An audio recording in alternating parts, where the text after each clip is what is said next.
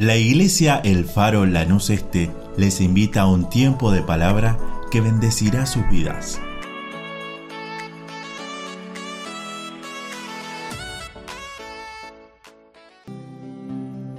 Segunda de Corintios capítulo 12 y verso 7. Lo leemos en el nombre de Jesús. Y allí nos habla el apóstol Pablo y dice, Segunda de Corintios 12, 7, y para que la grandeza de las revelaciones no me exaltase desmedidamente, me fue dado un aguijón en mi carne, un mensajero de Satanás que me abofetee para que no me enaltezca sobremanera. Y después está un pasaje tan conocido, el que sigue. Y, me, y respecto a lo cual tres veces he rogado al Señor que lo quite de mí. Y me ha dicho, bástate mi gracia, porque mi poder se perfecciona en la debilidad. Por tanto, de buena gana me gloriaré más bien en mis debilidades, para que repose sobre mí el poder de Cristo, por lo cual, por amor a Cristo, me gozo en las debilidades, en afrentas, en necesidades, en persecuciones, en angustias, porque cuando soy débil, entonces soy fuerte. Amén a la palabra del Señor. Dios le bendiga, tome su asiento. ¿Sabe que si había alguien que esa palabra aguijón hace varios días que está trabajando en mi cabeza? Y recordé el aguijón de la abeja, recordé mi niñez, unos 45 años atrás, cuando me había dejado su aguijón una abeja acá en el ojo, haciendo macanas, como siempre. Me había ido a, a meter donde no debía y bueno, como resultado la abejita me dejó su aguijón en arribita del ojo, así que tenía el ojo más que compota, yo diría triple compota, y nunca me olvido de ese día lo que lloré, pero tampoco me olvido de cuánto me retó mi mamá. Fue más grande el reto de mi mamá que lo que me pasaba en el ojo. Pero este aguijón, estaba mirando un poquito que el aguijón del cual se refiere, ¿sabe que si había alguien que era experto en aguijones, era el apóstol Pablo? Y uno lee este pasaje y dice, pero ¿de qué está hablando? El aguijón era una punta de hierro de, un, de la aguijada que se usaba para el lomo de los bueyes. Y lo punzaba para obligarlo a trabajar, a, a arar.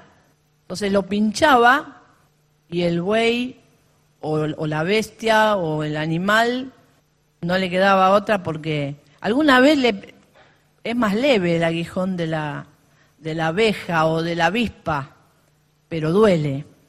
Me imagino lo que debe ser una punta de hierro. Mire si, yo pensaba hoy, mire si el Señor no estuviera con una punta de hierro, che, tenés que ir al culto, che, tenés que orar, che, tenés que leer la Biblia, tenés que ayunar, tenés que amar a tus hermanos, tenés que perdonar.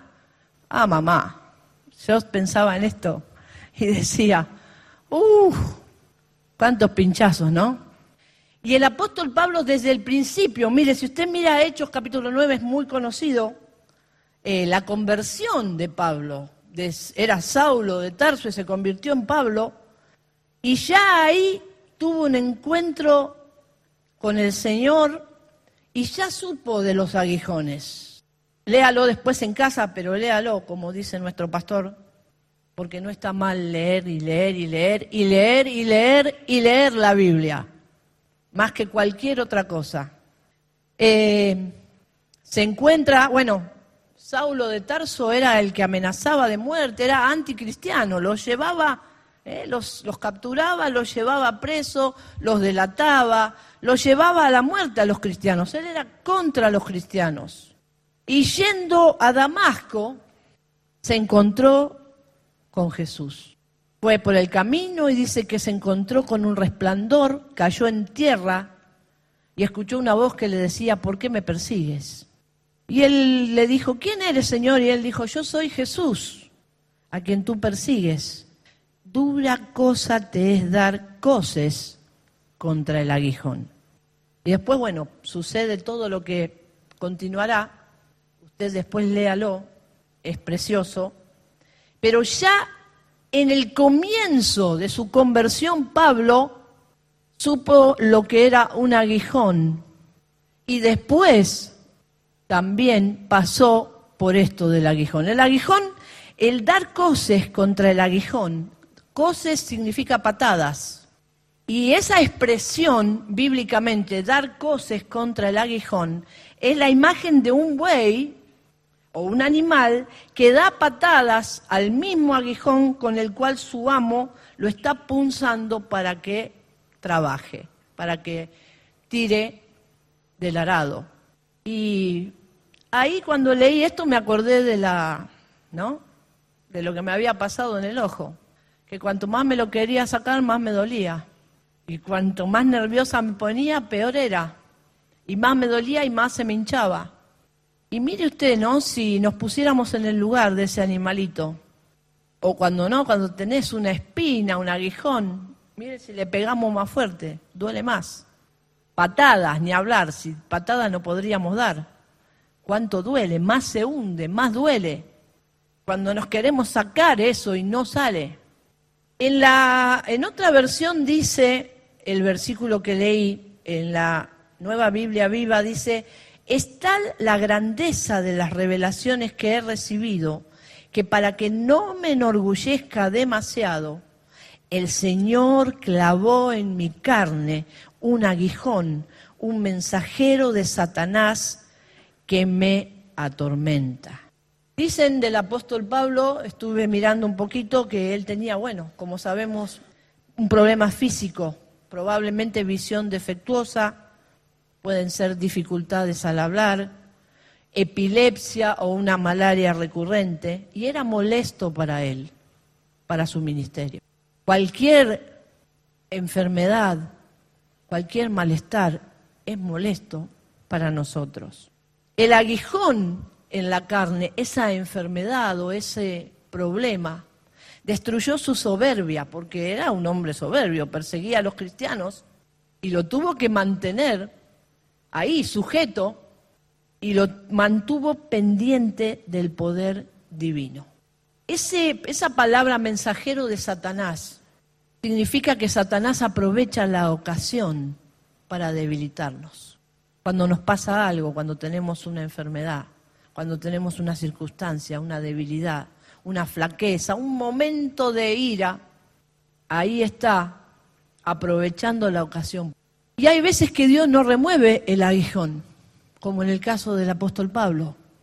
Dice que tres veces le pidió y le dijo, bástate mi gracia, porque mi poder se perfecciona en tu debilidad. Sabía Dios que Pablo podía sobreensalzarse. Si usted lee todo, después léalo todo el capítulo 12, y él habla, ¿no? De revelaciones y de muchas cosas que el Señor había mostrado y muchas, muchas cosas que él había vivido. Y él mismo reconoce que necesitaba tener ese aguijón, esa presión, esa enfermedad, esa dificultad, para no gloriarse.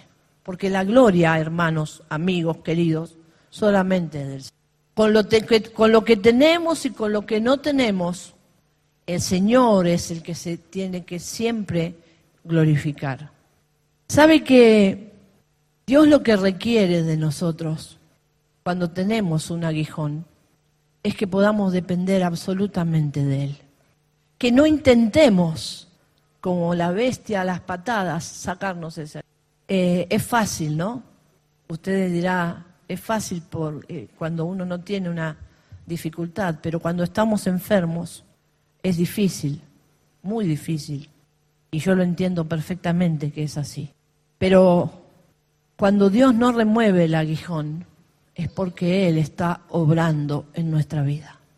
Él está obrando en nuestra Y es difícil entender por qué me está pasando esto, por qué tengo que atravesar un cáncer, por qué tengo que tener una dificultad física, ¿Por qué tengo que tener vista corta?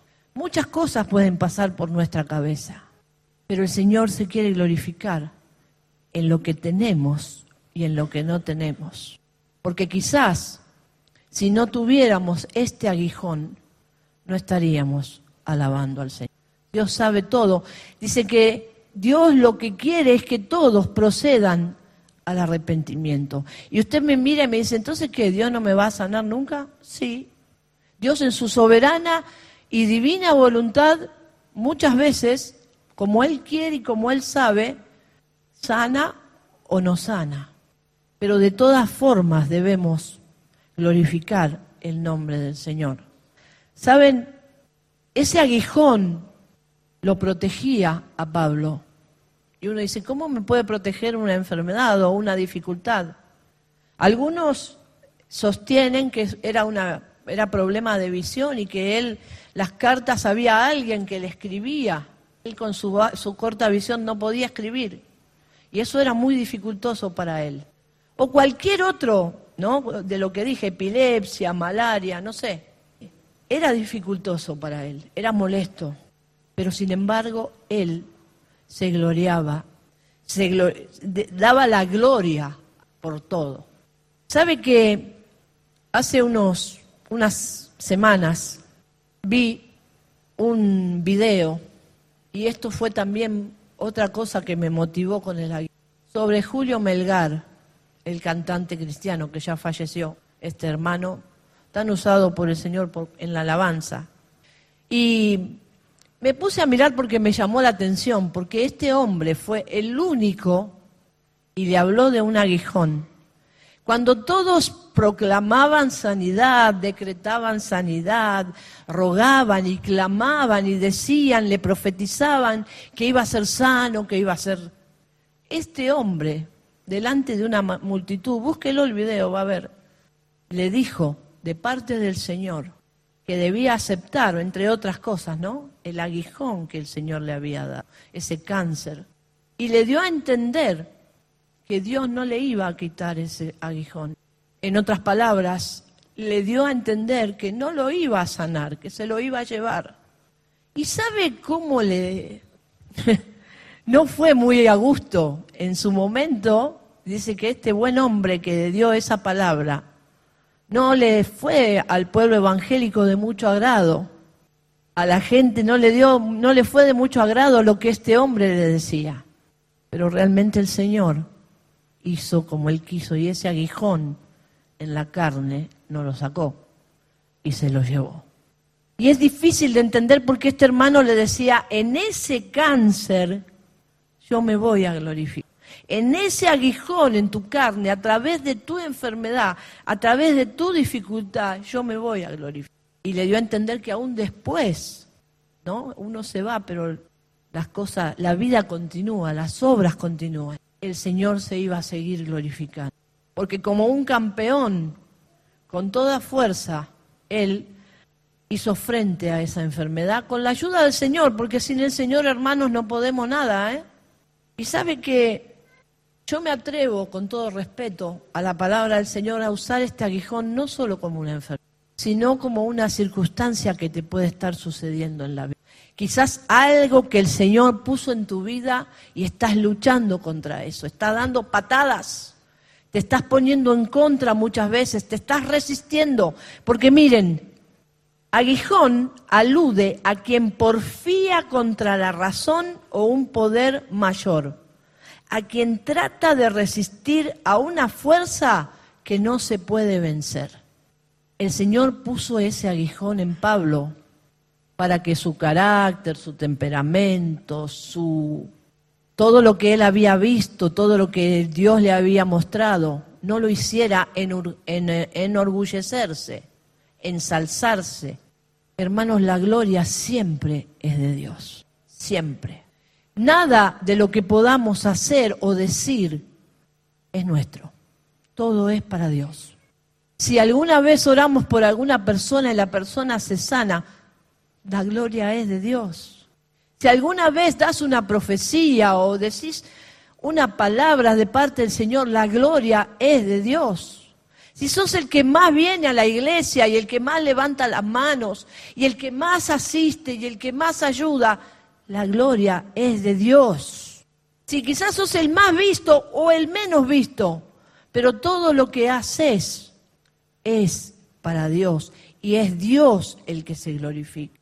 Yo no sé cuál es ese aguijón en tu carne, quizás sí realmente es una enfermedad, sí realmente hay y yo me gusta todas las cosas trasladarlas al plano espiritual. Te cuesta caminar en la vida, te cuesta tener una visión espiritual. Quizás haya, no sé, la epilepsia del carácter, que convulsionás a veces palabras, vomitás palabras, acciones, actitudes, y eso es un aguijón que es molesto y que muchas veces te molesta para servir al Señor. Te molesta para vivir en esta vida. Pero Dios se quiere glorificar en tu vida. Dios quiere glorificarse en tu sufrimiento. Y es difícil de entender porque es verdad. Muchas veces decimos, ¿por qué me pasa esto? ¿Por qué tengo que pasar por esto? ¿Por qué tengo que tener esta enfermedad? ¿Por qué tengo que tener esta necesidad? ¿Sabe las veces que me saqué esto? Lloré, nunca me voy a olvidar, se lo cuento para que se ría un poco, en una campaña de Anacondia, era recién convertida y estaba por ahí atrás, piso de tierra, y yo dije, yo largo los... Y estaba hablando, digo, Señor, sáname, sáname, sáname, sana mi vista, sana mi vista. Pero estaba así, ¿eh? Miraba los anteojos, digo, no me pise nadie, que no me los pise nadie este es mi aguijón. Y sin este aguijón, le aseguro que veo todo borroso. Pero hay que aprender a gloriarnos en el sufrimiento, en la circunstancia, en la necesidad, en eso que, ese problema quizás familiar, eso que le das patadas, le das vuelta para acá, vuelta para allá y no lo podés solucionar. Eso que vos quisieras que cambie y no cambia. Pero ¿cómo? ¿Dios no es poderoso? Sí. Pero ¿sabe una cosa? Dios necesita muchas veces mantenernos sujetos, porque Dios quiere que tengamos dependencia total de Él.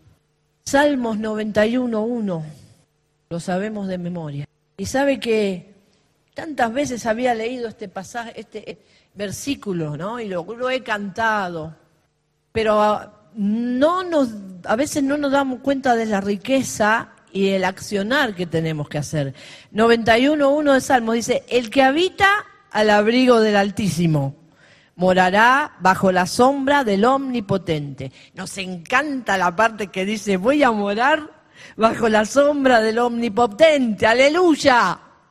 Pero me olvido que tengo que habitar al abrigo del Altísimo. Queremos las bendiciones, pero no queremos muchas veces depender de Dios, confiar en Dios. Que hoy lo cantamos, sea lo que venga, te voy a alabar. Con un ojo, con dos ojos, con un brazo, con una pierna, con el problema que tengo, con la dificultad, como sea, te voy a alabar. Y no se me vaya desanimado en esta noche, desanimada, diciendo, ah, bueno, listo. Dios no tiene poder, no hace nada. Sí, Dios tiene poder. Pero vos y yo, todos, debemos de confiar en su voluntad y depender absolutamente de Dios. Dios tiene que ser, hermanos, amigos, como el aire que respiramos. Sin aire no podemos vivir. Y la vida espiritual sin Dios no existe. Sin oración no hay vida espiritual. Sin Biblia no hay aire espiritual. Primera de Reyes 8:13, y ya termino. Dice, yo he edificado casa por morada para ti, sitio en que tú habites para siempre. Acá estaba hablando de una edificio físico. Pero esto es, tiene que ser un lema para nosotros. Decir cada día, Señor, yo edifico casa, morada para ti. Yo soy la morada donde tú vives, para que tú habites para siempre en mí, de día, de noche, con enfermedad, sin enfermedad, con sanidad, sin sanidad, con problemas, sin problemas. Yo soy la morada donde tú vives. Yo soy esa habitación donde tú estás. Y yo puedo clamar a ti, yo puedo depender de ti. Yo necesito, Señor, de ti. Como el aire que respiro. Hermanos, hermanas, queridos amigos, el domingo hablaba con alguien y decías, la opresión que hay en el aire, el aire de guerra y tantas cosas que se están viviendo, es difícil vivirlo con Dios, cuanto más sin Dios. Pero nosotros tenemos una gloriosa esperanza. ¿Y sabe que Tenemos algo que es precioso. Cuando te sentís triste, ¿qué haces? Te arrodillás. Mire, cuatro patas, dos patas, como quiera. Tírese boca abajo, boca arriba, como sea. Pero usted y yo tenemos dónde pedir socorro, dónde tener liberación, alegría, paz, gozo. Ya no patees más el aguijón, ya no reniegues más con esa circunstancia, ya no lo hagas por tus fuerzas. Y sé que más de uno hoy me está diciendo, claro, porque vos no estás con un, con un bastón o con una silla de ruedas o con ese problema en el hogar. Siempre digo que si todos tenemos que contar las cosas que nos pasan, no todos son jardines, ¿no? Hoy cantamos los jardines y las tumbas. No todos son rosas, ¿no? Y dicen que la rosa sin la espina no sobrevive porque la espina es la que protege a la planta del rosal. Entonces, el Señor con ese aguijón, con ese problema, con esa dificultad, con eso que tanto te cuesta y que tanto te molesta, el Señor te está protegiendo para que no te apartes muchas veces de Él, para que no te olvides de Él. Muchos Muchos han venido a la casa del Señor. Han venido por milagros y por maravillas. Millares en las campañas de Anacondia. Y cuando recibieron el milagro se fueron y no volvieron nunca más. Si hay algo que Dios quiere, mi querido, mi querida, es que estemos aquí, aquí, alabando a Dios, forever, por siempre, de día y de noche con sol y con lluvia, con tormenta y con el mejor día o el peor día, pero que siempre alabemos a Dios. Dios quiere que seamos instrumentos en sus manos, instrumentos de alabanza, instrumentos de servicio para Él. Y vuelvo a repetir, ¿quién puede decir? Miren, en el hermano Julio Melgar el Señor se glorificó porque nadie llega con esa entereza, o nadie, o a veces hay casos donde se llega con entereza a pasar esas circunstancias de enfermedad. Dios quiere que tengas entereza a esa dificultad que estás pasando, a eso que te está molestando y que no lo podés dejar, o que no te quiere dejar, eso que tanto te está molestando, que te está queriendo perturbar el Señor quiere glorificarse en ese aguijón. ¿Es difícil? Sí. Fácil no es. Pero que tu problema, mi problema, tu enfermedad, mi enfermedad, siempre sirva para darle la gloria a Dios. Siempre digo, lo he dicho muchas veces, que he visto un pintor sin brazos pintar con los dedos de los pies y pintaba mejor sin desmerecer que uno que tenía brazos. El poder del Señor se perfecciona en tu debilidad y en mi debilidad. El poder del Señor se perfecciona cuando tenemos ese aguijón. Yo no sé cuál es tu aguijón. Ojalá no tengas ninguno. Yo sé cuál es el mío. Aguijón también estuve leyendo que pueden ser tentaciones, pecados, debilidades, espirituales. Solamente vos y el Señor saben qué es ese aguijón. No intentes sacarlos por la fuerza. Aprendamos a depender de Dios y a que su gracia nos baste. Que podamos entender que Dios se quiere glorificar en nuestra debilidad. Porque cuando soy débil, soy fuerte. Para no sobreensalzarnos, hermanos, nunca perdamos la humildad. Nunca debemos ser vistos nosotros. El que debe ser visto es el Señor. Su palabra, su presencia. Que nunca opaquemos o busquemos de opacar la presencia de Dios. Dios es el que debe ser glorificado siempre. No sé quién o cómo o qué es lo que te está molestando, pero ya no des, porque dura cosa es dar patadas contra ese aguijón. No te resistas a la voluntad de Dios. No te desanimes por lo que estás pasando.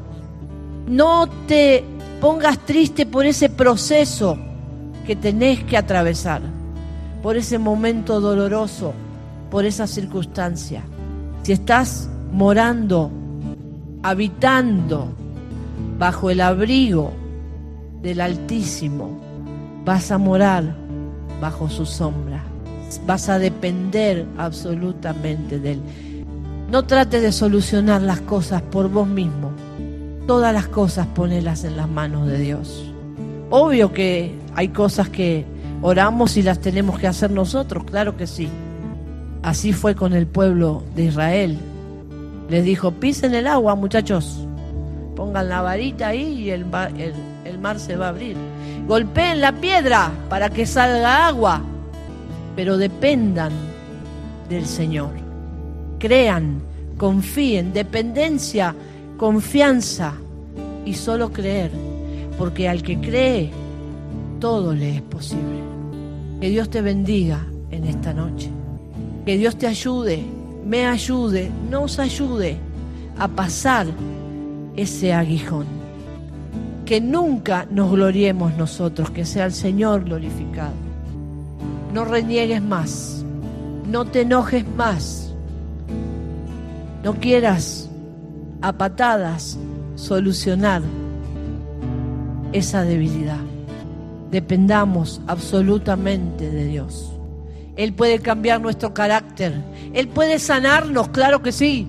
Él puede liberarnos, restaurarnos. Él rompe cadenas, derriba murallas, destroza candados, cerrojos, cosas de años. Él las deja atrás pero solamente cuando dependemos de Él. Él cierra la boca de los leones. Pero ¿sabe qué?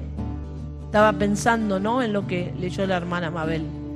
Y pensaba humanamente, decía, Señor, ¿para qué lo tiraste al pozo? No tenías que tirarlo. Podías ya... No, vamos a caer al pozo. Y van a haber leones. Pero el Señor va a cerrar la boca de ellos. No reniegues más de ese aguijón que te fue dado para que Dios se glorifique en tu vida y en mi vida. Aunque vos digas, ¿y qué puede haber de gloria en esto? Dios que es soberano, poderoso, Él sabe por qué. Y si tenemos que tener sujeto nuestro carácter, nuestro temperamento, nuestra vida, por ese aguijón, déjalo a Dios que trate, porque ese aguijón es un trato de Dios para tu vida y mi vida. ¿Y sabe qué? Si hay algo que debemos querer en esta vida es tener un trato, una relación personal con Dios, un ida y vuelta con Dios. Y la única manera es que Él trabaje en nuestra vida. Ese aguijón es el trabajo de Dios en tu vida y en mi vida. Que Dios te bendiga en esta noche. Si quiere ponerse de piel, que puede hacerlo. no reniegues más. No te enojes más. No te angusties más.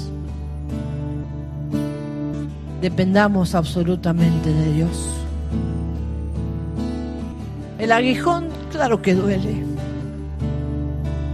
La enfermedad duele. La pérdida de un ser querido duele. Nuestro carácter duele. Esa falta de trabajo duele. Ese familiar que necesito que venga a tu presencia, Dios, duele. Eso que me está pasando y que no entiendo, duele. Pero Dios quiere que dependamos absolutamente de Él para moldearnos y glorificarse en nuestra vida. Señor, solamente podemos darte gracias. Gracias Señor en esta noche porque eres bueno y tu misericordia es para siempre. Tú eres un Dios poderoso, un Dios que puede sanar, puede liberar, puede restaurar. Pero por sobre todas las cosas también es un Dios que transforma, que moldea, que procesa un Dios que hace su voluntad aunque no la entendamos. Un Dios que tuvo que hacer que Pablo estuviera molesto por ese aguijón. Y Señor, yo no sé el aguijón que mis hermanos allí en las redes o aquí están pasando. Problemas, enfermedades, dificultades, problemas familiares, no lo sé. Pero Señor, ayúdalos a no renegar contra ese aguijón, sino a entender que tu nombre va a ser glorificado a través de esta circunstancia. Señor, ayúdanos a entender tu santa y divina voluntad, a saber esperar tus tiempos, no los nuestros, a poder gloriarnos en estos procesos, en estas dificultades. Tú que levantaste a los muertos, tú que te resucitaste. Señor, para ti no hay nada imposible. Tú puedes sacar ese aguijón ahora mismo. En el nombre de Jesús tú puedes sanar, puedes liberar, claro que sí. Pero si no fuere así, Señor, ayúdanos, ayúdanos, ayúdanos a no enojarnos más y a poder aceptar, Señor, tu voluntad, por más difícil que sea. Te damos gracias.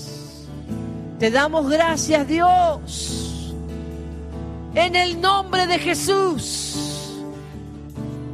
Te adoramos, te bendecimos y te exaltamos, Señor. Y confiamos, porque dice tu palabra que no hay nada oculto que no haya de ser manifestado. Señor, queremos una iglesia viva, una iglesia, Señor, sana espiritualmente, aceptando las reglas tuyas, Dios, aceptando tu voluntad, por más difícil que sea. Guárdanos, Señor, de los mensajeros de Satanás que nos quieren abofetear. Guarda la iglesia de toda mentira, de toda falsedad, de toda división, de todo aquello que se quiere levantar en oculto. En el nombre de Jesús sea bloqueado por la sangre de Jesucristo. Todo lo que se hace en lo oculto.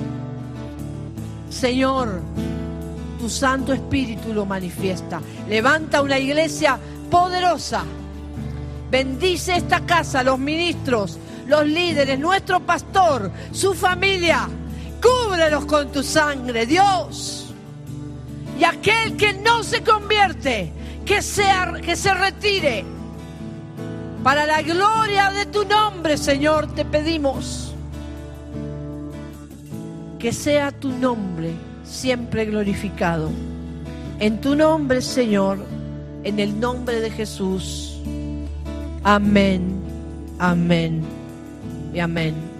¿Qué te parece si terminamos orando por las necesidades que hay en medio de la iglesia, en medio de cada uno de las familias? Estaremos orando también por una familia, la familia Escobar, Es una familia que trabaja, que trabaja en el Seminario Bíblico de Fe. En el día de ayer anoche ha fallecido, tenía algo de treinta y pico de años, una hija de seis años y un bebé de tres meses que todavía estaba embarazada, su esposa, o embarazada de tres meses, mejor dicho. Y fue una noticia que conmovió a todo el equipo de Seminario Bíblico de Fe en esta semana que comenzaban las clases en todo el país y en el mundo. Y vamos a orar por esta familia Escobar. Vamos a orar por la hermana María Juana también que estaba pidiendo oración.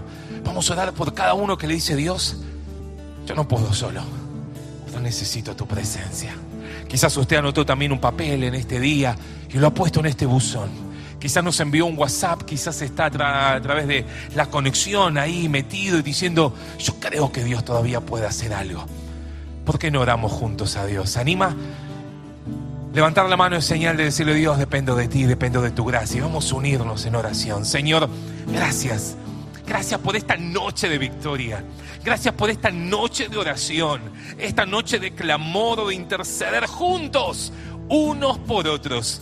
Porque Señor, cuántos, miles, cientos han intercedido por nosotros para que hoy estemos acá. Por eso, Señor, gracias. Gracias por cada hermano que se ha hecho presente. Gracias por cada hermana que ha dejado lo que tenía que hacer, pero hoy está en medio de tu iglesia, en medio de tu pueblo, uniéndonos en un mismo espíritu, uniéndonos en una misma dirección, caminando las mismas pisadas, Señor, porque anhelamos que en medio de tu iglesia tu Espíritu Santo se siga paseando, tu Espíritu Santo siga haciendo milagros, prodigios y maravillas. Por eso, Señor, nos unimos a clamar. Clamamos por esta familia Escobar, que tu Espíritu Santo consuele a esa mujer embarazada, a esa hermana en Cristo, Señor, a su hija, a toda la familia del equipo del seminario Señor, aún situaciones que a veces no entendemos, situaciones que a veces no comprendemos, pero es tu Espíritu Santo el que nos consuela, el que nos hace entender que la vida es como un soplo que a veces aparece y a veces desaparece como esa neblina, Señor. Ayúdanos a entender que necesitamos depender de ti cada día más, que necesitamos estar eh, bajo esa sombra, que necesitamos habitar en tu presencia.